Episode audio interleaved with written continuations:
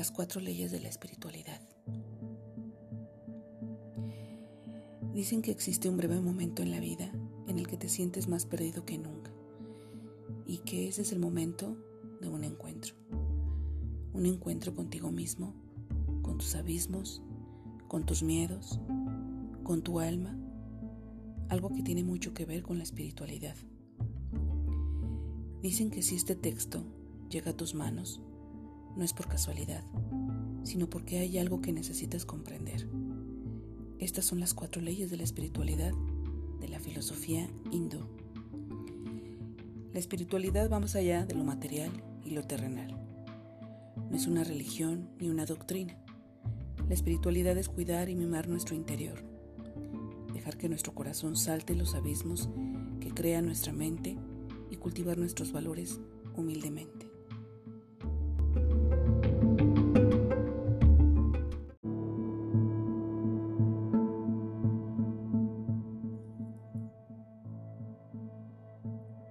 Uno.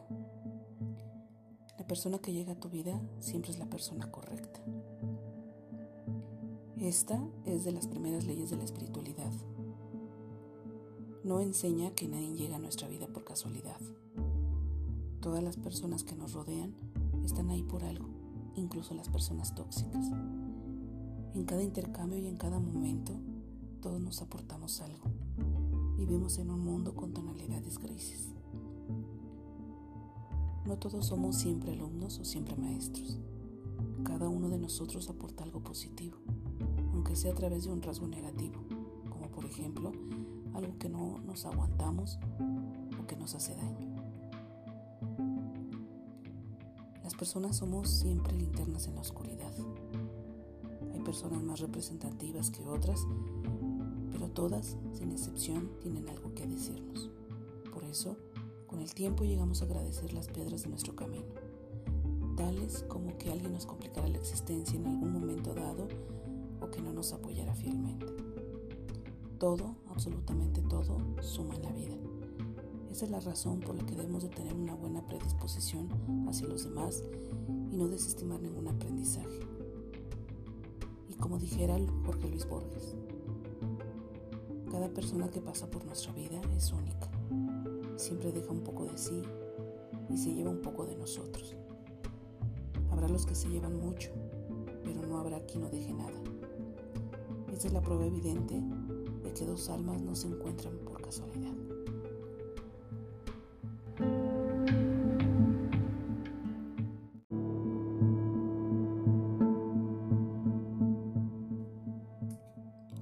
2.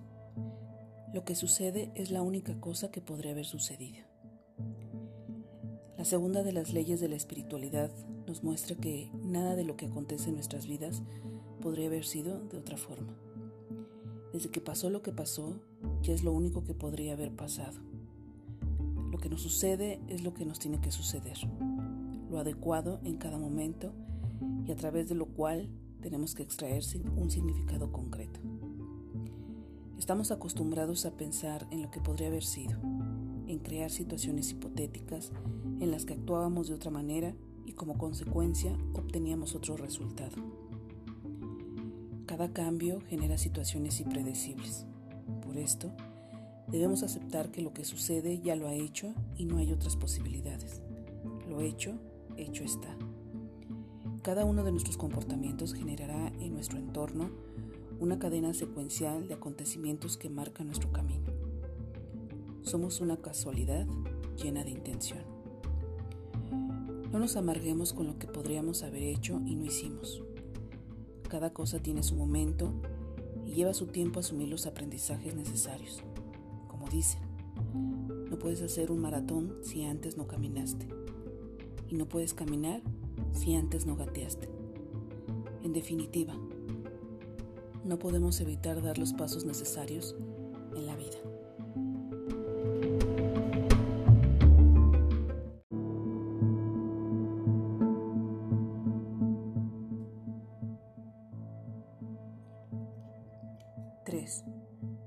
Cualquier momento en el que algo comienza es el momento correcto. La tercera de las leyes de espiritualidad nos dice que lo que comienza lo hace en el momento adecuado siempre, ni antes ni después. Lo nuevo en nuestra vida aparece porque nosotros lo atraemos y estamos preparados para verlo y disfrutarlo. Entendiendo esto, aceptamos que cuando la vida pone algo en nuestro camino, tenemos que disfrutarlo. No esperes que llegue el momento perfecto. Toma el momento y hazlo perfecto.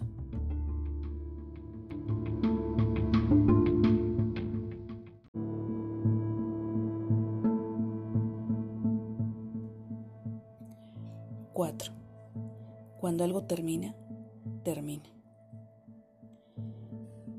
Por último, la cuarta de las leyes de la espiritualidad nos ilustra sobre la realidad de que solemos estar atados a un sinfín de historias y emociones.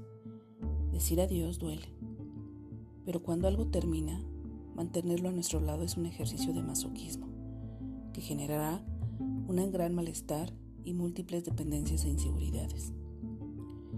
Seguir adelante y avanzar es la mejor opción para enriquecerse y no sufrir. Recuerda que la persona más influenciable con la que hablas eres tú. Ten cuidado entonces con lo que te dices a ti mismo y fluye con la vida. Deja fluir. No te aferres a nada ni a nadie.